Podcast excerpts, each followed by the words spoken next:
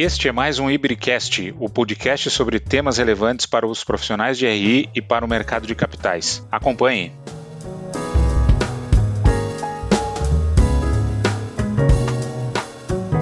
Olá, Bem-vindos e bem-vindas ao sétimo episódio de podcast do Ibre. Meu nome é Roberto Pesce, eu sou diretor do Ibre e serei o moderador desse episódio. Há pouco tempo atrás, eu lembro que ocorreu uma discussão no grupo de Telegram dos RIs, que inclusive a Marina, que está aqui presente, é, é, quem administra, né, é a coordenadora. E na ocasião, eu lembro que diversos integrantes demonstraram interesse numa discussão sobre estratégias para aumentar a cobertura de analistas de research sobre suas empresas. Baseado nisso, nós resolvemos trazer esse tema para conversarmos nesse episódio. Para essa conversa, eu convidei a Marina Miranda, que é gerente executiva de relações com investidores da Log Commercial Properties, é coordenadora do grupo de Telegram de relações com investidores, conselheira de administração é, e diretora de comunicação da FNP Finanças e é diretora adjunta do IBRE. E também convidei a Sandra Calcado, que é head de estratégia, relações com investidores e ESG da Login Logística, é coordenadora do IBRE Mulheres e conselheira de administração do FNP Finanças. Recentemente, meninas, diversas novas empresas ingressaram no mercado de capitais. Muitas delas vêm juntar-se a outras que, mesmo já tendo capital aberto há um bom tempo, por motivos diversos, podem ter uma cobertura mais limitada. Então, Marina e Sandra, eh, antes de mais nada, queria agradecer pela gentileza em aceitarem conversar conosco. Né? É um prazer recebê-las eh, aqui no nosso, nessa nossa conversa. E, e, e para iniciar essa, esse podcast, podcast, eu gostaria de ouvir de vocês quais são os motivos que levam as empresas a terem diferentes níveis de coberturas. Uh, todos nós sabemos que há temas mais estruturais, como tamanho de empresa, um tempo de mercado, uh, nível de liquidez, mas eu gostaria de explorar um pouco mais outros pontos. Vocês poderiam comentar, começando por você, Marina, e depois, uh, depois a gente chama a Sandra para evoluir nesse tema? Olá, Roberto, Sandra, ouvintes do Ibre. É um prazer participar desse episódio e compartilhar um pouco da minha experiência com todos vocês. Como você bem disse, Roberto, alguns fatores impactam a atratividade de uma companhia e o volume transacionado certamente é um deles. Bem, mas isso não quer dizer que você não possa superar esse ponto, tá? E eu vou falar aqui o meu ponto de vista sobre esse assunto. Eu acredito que a construção de um relacionamento com o analista é um super diferencial e isso nasce muitas vezes antes do início do processo de cobertura. Então, quanto mais atuante você for não só na tempestividade de informações, mas também conhecendo o valuation da companhia, elaborando análises inteligentes e relevantes que vão contribuir para um relatório completo, mais atenção você terá. É, duas formas que eu vejo de acelerar tanto o início da cobertura quanto a obtenção de novas, eu diria que trazer para as interações a alta administração certamente ajuda no trabalho do analista. E outra estratégia interessante é conhecer o relacionamento da companhia com as instituições financeiras. Isso provoca discussões internas que podem ajudar no processo de cobertura. Perfeito, Marina. Sandra, você pode dar uma explorada adicional no tema aí, por favor? Claro, Roberto. Primeiro, obrigada pelo convite. É um enorme prazer poder compartilhar um pouquinho da minha experiência e aprender com a Marina também. Sobre os motivos assim das companhias terem diferentes níveis de cobertura, como você mesmo mencionou, não é? Elas passam sempre por essa questão de porte, liquidez, interesse de investidores, setor, quantidade dos peers que a gente tem listados, tempo de listagem, a própria agenda positiva de RI, enfim, tem uma série de eventos, né? Uma companhia assim de maior porte, uma base acionária mais ampla, obviamente vai influenciar diretamente uma demanda maior por informações. É quando você fala de companhias menores, menor market cap, elas acabarão tendo um desafio muito maior, né, em trazer atenção para o seu case. Bom, excluindo esses efeitos estruturais, por outro lado, isso não impede que empresas de menor porte tenham coberturas de qualidade e até em quantidade. Existem várias outras razões que levam a diferentes níveis de cobertura. A questão central aqui, Roberto, é tem que despertar interesse no mercado. E aí eu estou falando tanto do analista sell-side quanto do investidor. Beleza, mas como que a gente faz isso? Primeiro, uma companhia que buscar atrair a atenção do analista sell-side e do investidor pelo seu case, eu acho que ela consegue sair na frente. Ou seja, ter um equity story consistente, também sustentável, é, eu acho que torna a companhia muito mais interessante ser analisada. Assim, ter um histórico claro, organizado, estruturado, mesmo sendo positivo ou negativo, eu acho que isso ajuda. Segundo ponto, eu acho que é a disponibilização de suas informações públicas de forma tempestiva, estruturada e de fácil compreensão. Isso contribui né, para despertar o interesse para a cobertura. Eu sei que isso é nossa obrigação, óbvio, mas existem formas e formas. Né? Terceiro, o acesso ao management, o esclarecimento de questões adicionais, como a própria Marina já mencionou. A gente tem um quarto ponto, que seria é, a consistência na comunicação com o mercado, ou seja, aquilo que ela prega é aquilo que ela faz. E não menos importante, por último, eu diria que uma agenda positiva de interação com o mercado de capitais e com a própria mídia. No final do dia, esses exemplos que eu mencionei, Roberto, eles acabam gerando, direto ou indiretamente, um interesse maior do acionista, também pela companhia, e, consequentemente, uma demanda maior pelo papel.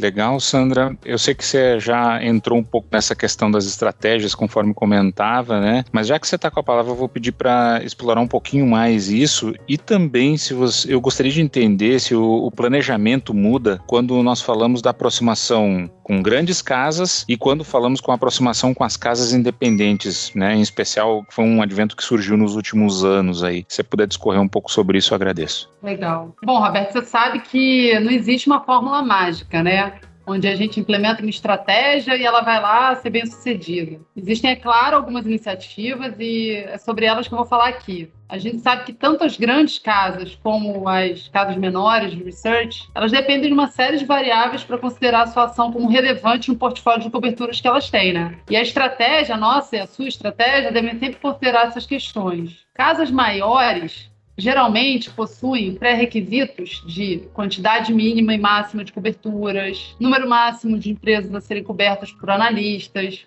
o setor, o porte, níveis mínimos de liquidez e até de governança. O analista ele tem um papel de autonomia relativamente limitado quanto à decisão de quais companhias ele vai cobrir. É claro que ele tem um papel importante na indicação de possíveis coberturas. E você, RI, sabendo desses pré-requisitos, pode acabar traçando uma estratégia consistente de aproximação. De forma geral, assim, a minha estratégia é mapear todos os analistas do setor no Brasil, às vezes Estados Unidos também. Caso eu não os conheça, a abordagem é muito simples. É estudar sobre eles e depois contatá-los.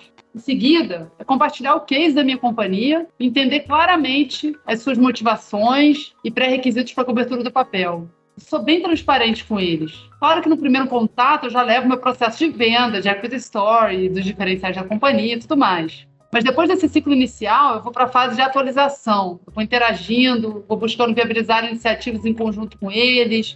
Exemplo, eventos, promover NDRs, né, não deal roadshows, conferências. Tento marcar conversas assim de forma proativa com executivos da empresa. Enfim, vou tentando criar formas de me aproximar dele. E aí, em paralelo, eu vou desenvolvendo algumas estratégias semelhantes às estratégias que a gente traça no targeting também de investidores porque eles também podem ser os melhores promotores do case da companhia junto aos próprios analistas. Agora, quanto à sua pergunta sobre planejamento na aproximação com grandes casos versus casos menores de research, eu acho que a diferença está no processo de tomada de decisão. É, isso que é tomada de decisão para cobertura, ela vai passar por etapas bem semelhantes. O que muda, assim, na minha opinião, é a forma como é conduzido esse compliance e o próprio nível de sofisticação de cada etapa. Grandes casas, por exemplo, elas têm geralmente uma estrutura mais abrangente analistas que poderão estudar mais profundamente, uma quantidade maior de companhias, com todo aquele nível de detalhe que a gente gostaria de ter. E aí, por outro lado, uma casa menor de research, dependendo de como funciona a sua estrutura, ela pode promover análises de uma quantidade maior de empresas, mas de forma mais abrangente e visando atender um nicho de investidores que demande informações mais concisas ou formas mais práticas de análise de empresa, sabe? É, e essas casas independentes de research, por exemplo, elas podem ser muito interessantes para sua empresa, na medida que elas trazem uma linguagem mais didática e simples a um público que não tem acesso às casas maiores,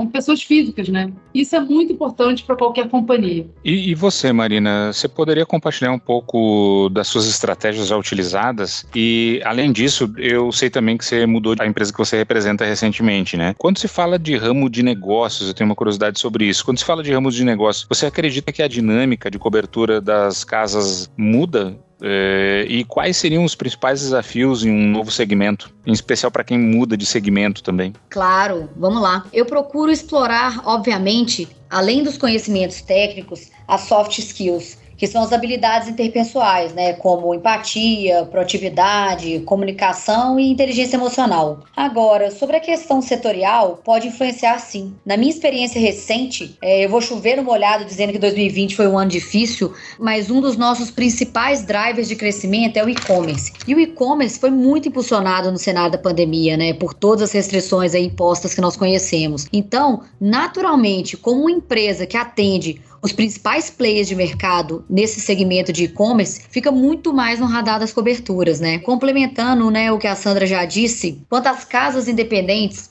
é um trabalho novo para os profissionais de RI, importante e que merece atenção. O número de contas na B3 ultrapassou a marca de 3 milhões e o trabalho dessas casas é fundamental, tendo em vista que a pessoa física acessa é esse tipo de relatório. Os relatórios dessas casas são muito mais disseminados e provocam discussões positivas. E digo mais, essas casas estão crescendo rápido, atraindo bons profissionais de mercado, inclusive profissionais de relações com investidores. Certo. E, e, falando um pouco mais assim sobre o, o, nível de autonomia de decisão que os analistas têm para selecionar as companhias a serem cobertas, uh, onde que você acha que entra o diferencial do trabalho de RI, Marina, nesse processo aí do convencimento, vamos dizer assim? Berto, eu acho que o relacionamento é um grande diferencial que a gente já abordou bastante, né, nos tópicos acima, mas eu acredito que o trabalho da RI se destaca quando a gente consegue criar um elo de confiança, passando segurança sobre as informações fornecidas e, acima de tudo, com ética e transparência. Eu acho que esse é um, um ponto chave de, de destaque. Sandra, o que, que você acha a respeito? Concordo com a Marina. Eu acho que o diferencial do trabalho de RI, Roberto, ele vai aparecer na forma com que o RI se relaciona com o analista sell-side atual ou esse potencial na cobertura do papel. Eu falo sempre isso, não basta ter cobertura.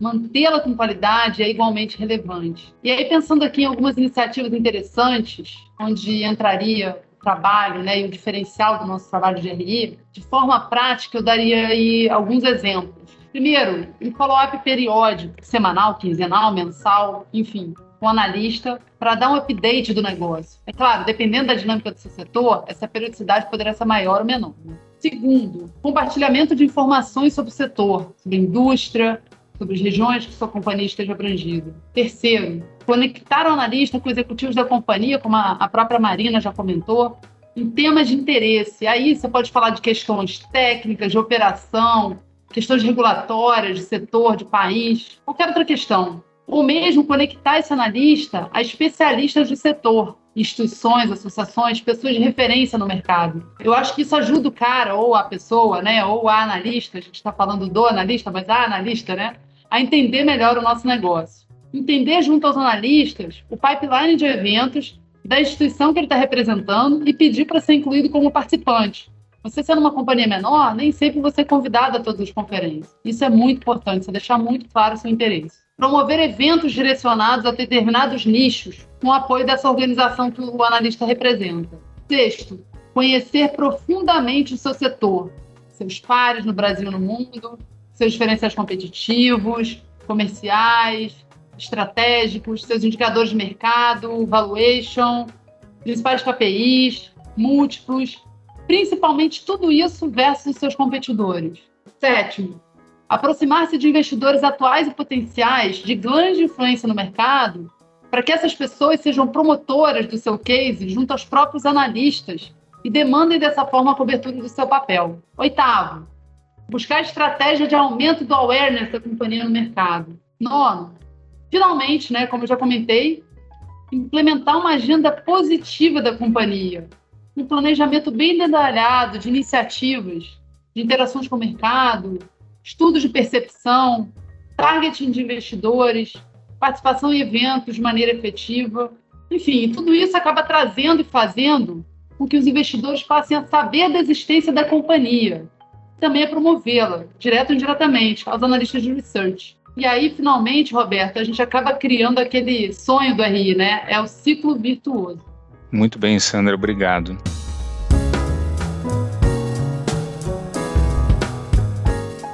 Marina e Sandra, eu fiquei muito feliz por vocês terem aceitado participar dessa conversa. É, eu tenho certeza também de que muitos dos nossos colegas de profissão vão fazer ótimo proveito dos insights gerados aqui. Estou né? muito feliz mesmo, muito obrigado. Quero aproveitar também para deixar esse espaço para vocês darem o um recado final de vocês aí. Acho que pode começar pela Sandra. Agradeço aí a você, Roberto, e ao IBRE, né, pela oportunidade de colaborar e deixar claro que eu estou à disposição dos associados e associadas que desejem conversar um pouco mais sobre esse assunto. E também convido todo mundo a conhecer o Ibre Mulheres.